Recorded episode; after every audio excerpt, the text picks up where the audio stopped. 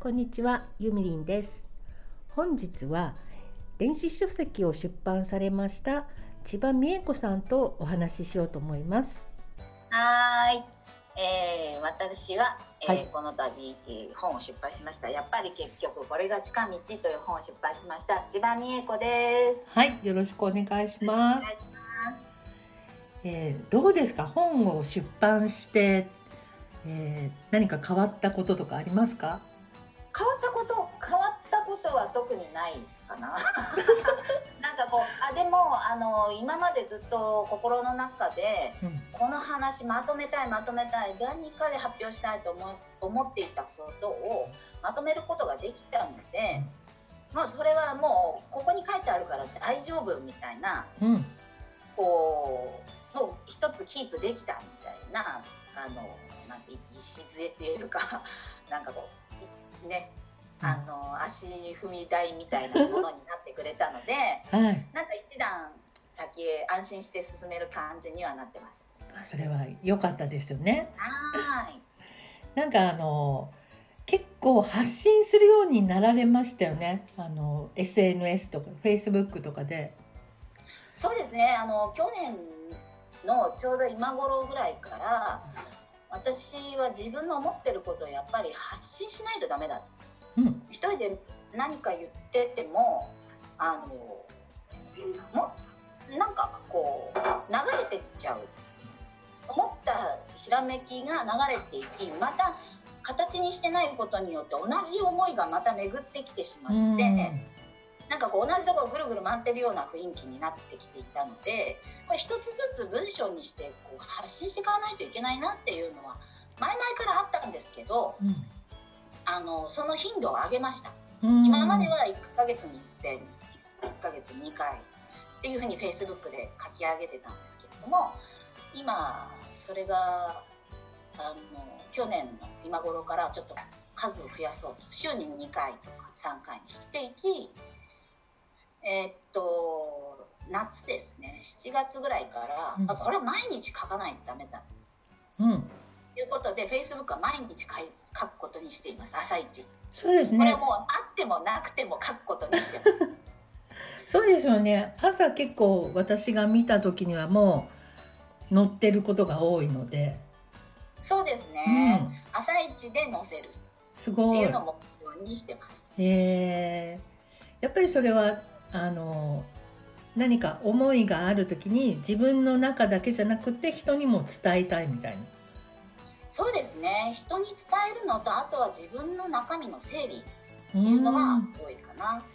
えなんかこう自分一人で考えてることを出してみることによっーて、また深む深まるというか、うん、うん文章にすることによってあ私こんなこと考えてたんだって発見にもなりますし、うん、そうですね。結構気がつかなかったことに気がついたりしますよね。そうですね。うん、あこういうことそれでまた書いたことに対する反応がうん、うん、あの聞けたりするのは新鮮な感じうん。です。どはいうどうですか？周りの方で読んでくださった方の感想なんかは。あのーそうですね。周りで読んでくれてる方。というか私はしゃり出すと本当にずっと喋ってるので 友達と遊んだりとかなんとかとか言ってもなんかいつの間にかすごい語り込んでいる人なので なんか周りは「ああはいはい」みたいな。またなんかそんなことやってるんだなみたいな反応で割とあっさりあ、あのそうなんですねなと思うんです。まあそういうことやるよねみたいな そういうキャラなんです。お子さんとかは知ってるんですか？お嬢さん。あ家族はですね私そうですね家族は知ってます。はい。だまだ内容は読んでないんじゃないかな。あ、そっかそっか。うんね、結構お嬢さんとかが大きくなった時に読んでくれたりするかもしれないですね。いろいろ分かった頃に。そうですね。今はまだもしかしたら読んでもよく分かんないかもしれないけど。なんていうかねあの、まあ、子供たちは気が向いたら読んでくれればいいと思うんですよ、だって10年後20年後世の中どうなってるかわかんないじゃないですか、たね。だあの今時点の私がこういう人だったっていう興味があればうん。読んでくれればいいなうんとは思いますけど、どっちかっていうと自分のために書いてるっていうことかな。それと今現在同じ時間で生きてる人たちに、なんかこう分け合いたいっていうか、うん。みんなにそんな意見を聞いてみたいっていうか。へえ。素敵ですね そうあのえっ、と美恵子さんのやっぱり結局これが近道という Amazon Kindle からね出ている書籍なんですけどもはい紙の本でも出てるんですよね POD でねそうです。POD 手元に届きました。昨日届きかわました。いいすごいかわいいゾウさんがお空を飛んでいる表紙なんですけどそうですね。ねそれは私本出すって決めたら、絶対この表紙このデザインがいいって 思いついていいですそねのまま言っちゃいました。うんね、なんか電子書籍とかは自分で表紙を考えたりすることもできるのでねなかなか楽しいですよね。そうですね。自由度が高いなと思いまうした。んですね。でしかもかわその本当にその本は可愛いので ありがとう。ねねお部屋に飾っても本当可愛いなとかね、なんかポストカードみたいな感じですね。うんポストカード販売するとかねうんあ表紙だけの？そうそうそ それもいいかもしれない。ういいかもしれない中身は Kindle で見てください。そうそうそうそういいかもしれないですね。いいですね。ええいやなんか最近あのねコロナのおかげでみんなお家にいることになっちゃってますけどあのどうなんですか？お子様たちは。ストレス溜まってないですか？娘たち通わなくなってもう5週間。はあすごい夏休みみたいな感じ。ね。ね。夏休みとどう違うんだろうって思ったら夏休みって結構前々から予定組んで、うんうん。あれもやってこれもやってて世の中もイベントだらけで、うん。むしろどれに行ったらいいかわからないみたいな選択肢が多すぎてっていううん。ものなので、うん。割と早く済んじゃうんですけど、ああそっか。今って突然ねになって外でイベントなんか何もないえし。そっか外行けないもんね。行ったって何にもない。だから初めの4週間ぐらいはもう子供たちもなんか、あのな何をどうしようかなみたいな、まあ、まず普段、うん。学校が忙しくてやれなかったことをやろうっていうことうで、ん。ただひたすら動画見たり。なるほど。TikTok 見て、うん。インスタ見て LINE やってゲームやって。あーそっか。やっぱお家でやること。すらやってました。うーん。ねでもただ、もうこれで45週間目に入って本格的に新学期も始まらないと、うん。うん東京新学期も始まらないゴールデンウィークまでないってなって、うん。で一度学校へ顔出しに行ってそしたらなんかああやっぱりやること家でねそんな画面ばっかり見てないで、うん。見回せばやることあるじゃないかっていうことでやっと気がついてきたみたいな。でもねわかんないですよね何やっていいのかとかね。そうそうそうそうそう。でもまああの画面見るの長時間長いんじゃないの？なんていういうのがちょっとここ今週に入って少し減ったかな、うーん。な何年生ですか今？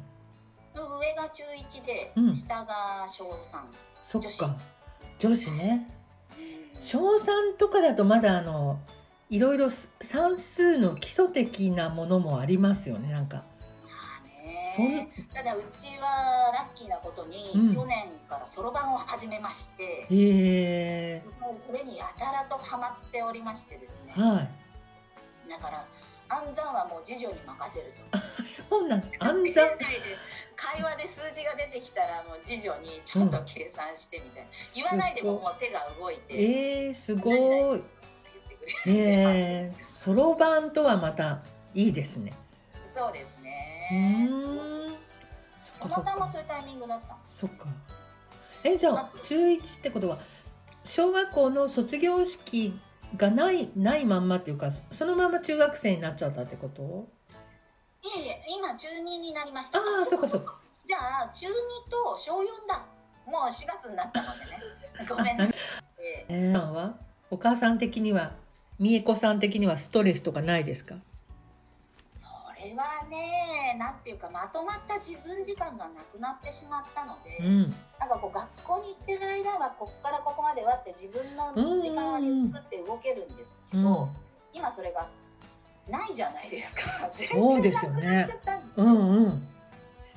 だからもう合間見て何かやる。合間見て何かやる。うん。で何か私自身もどうしてもやらなくちゃいけないことがあってこうコンピューターに向かったり携帯見たりすると、うん。お母さんだってやってるじゃないかみたいなああそっか。ツッコミが入るわけですよ。うん なるほど。そんなことをやっておいて人に注意できるのかとうん。から言われてしまうとですね。そういう姿を見せないかもしくは開き直ってやるかどっちかしかないですよね。うんそうですね。やっぱり私にも私なりの日常があるので、そうですようねん、そうまあ私もあんまり子供に強く言えなかったところはあるかな、まあうん。それに子供飽きるでしょうと思って。うん多分一生のうちこんなに自由な時間って子供でもないと思う。う、ん。自由だけど外には思いっきり行けないみたいなね。うん、そう。でもね携帯持ってる世代はね外に思いっきり出なくてもいいみたいです、本当？お家で OK なの？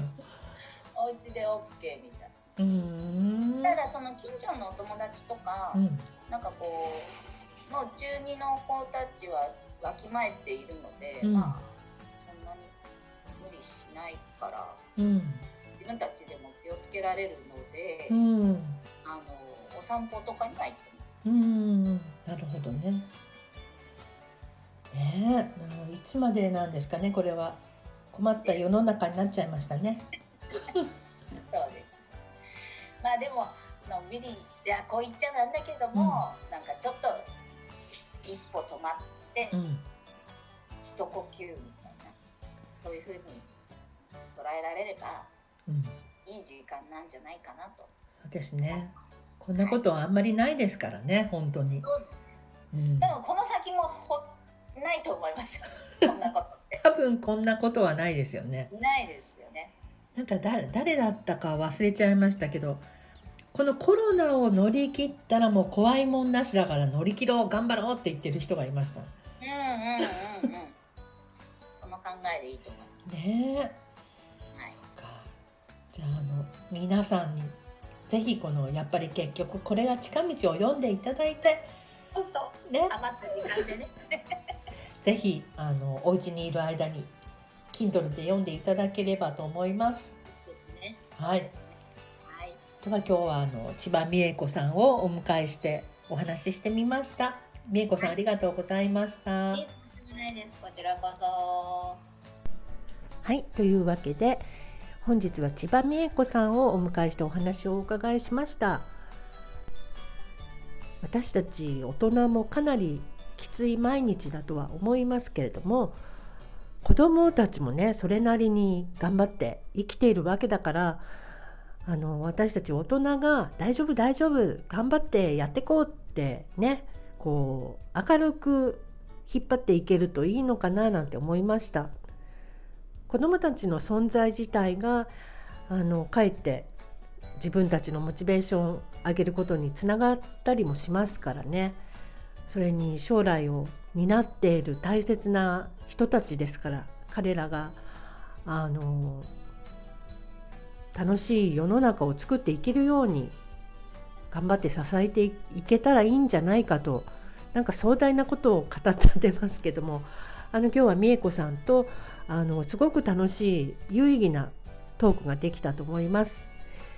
え美恵子さんの書籍は説明欄にあのリンク貼っておきますのでどうぞ皆さんお読みになってみてくださいね。